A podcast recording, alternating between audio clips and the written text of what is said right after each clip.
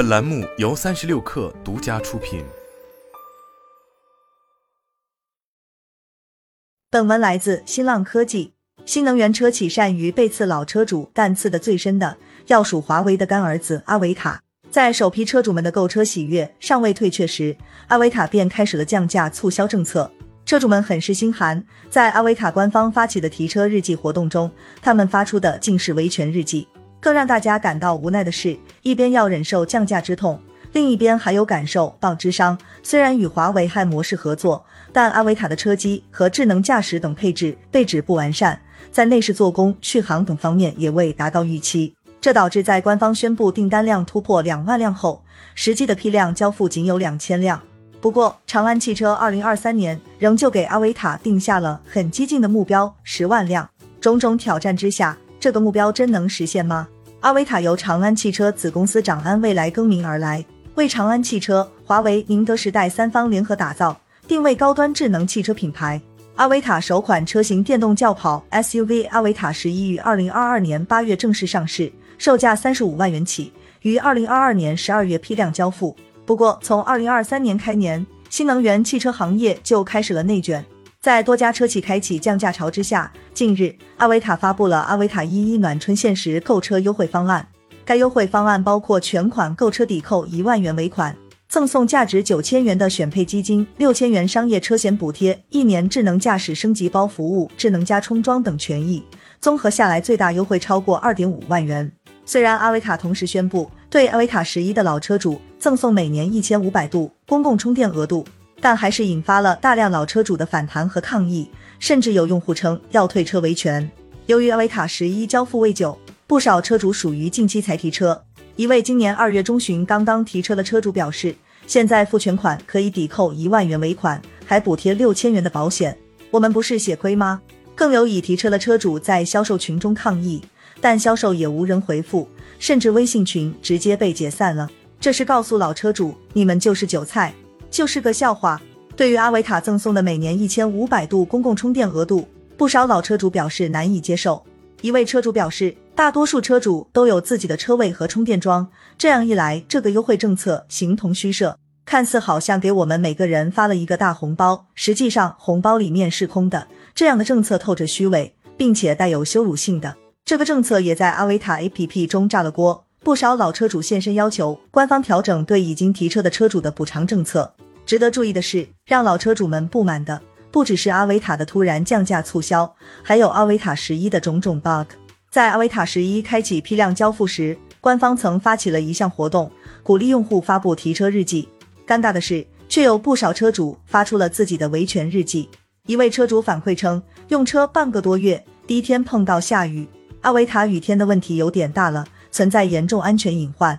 他列出的问题包括：一、下雨天转弯踩刹车，车辆直接出现漂移，不受控制，新手绝对被吓得猛打方向盘，造成严重事故；二、比较光滑的水泥地面或高速路面，踩刹车会甩尾，而且比较严重；三、下雨天红绿灯口等红灯后，车辆启动轮子会出现打滑状况，望厂家尽快解决。还有车主调侃称，提车失败的日记能不能参加？他提车时发现车辆有划痕，而销售的交付态度还不好，说可以让我退车。头次见跟用户硬刚的销售。更让老车主不满的是，虽然阿维塔十一是与华为合作开发，但在车机、智能驾驶等软件方面却棒不断，远远不如华为智能汽车部 CEO 余承东力推的 A 豆问界。当初花四十万买的车，现在开的不舒心，续航、车机系统、智能驾驶、内饰做工、噪音等都没有达到预期，整车质量达不到预期。我觉得买阿维塔的人都不是冲着价格来的，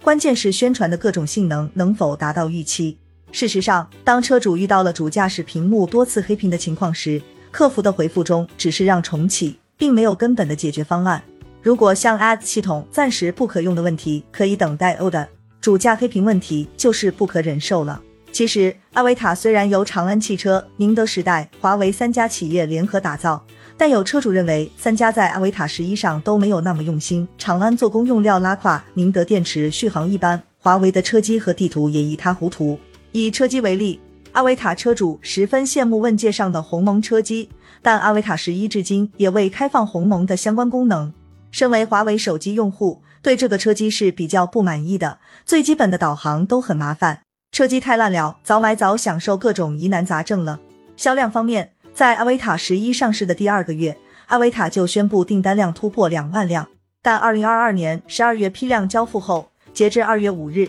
官方公布的累计交付量仅两千辆。如果看成联会的数据，则更惨。从二零二二年十二月底开始交付到一月底，总销量只有一千四百二十四辆，品牌力不足，售价过高，成为阿维塔销量惨淡的重要原因。虽然与华为合作，但采取憨模式的阿维塔显然没法与智选车模式的问界的曝光度相比。在品牌上，阿维塔与华为只是供应商合作，而问界则是华为与赛力斯联合推出，并且在华为发布会上推出，品牌曝光度相差极大。在销售渠道上，问界也是进入大量华为线下店直接销售，而阿维塔十一只是进入华为个别城市的线下门店进行展示。更关键的是，身为智选车的问界是余承东亲手参与打造。他日前在接受媒体采访时坦言，个人精力投入更大的是智选车，因为华为要卖这个产品，需要对质量体验负责，而阿维塔是厂家主导，华为提供智能驾驶，是帮助别人，产品的决策体验以车厂为主。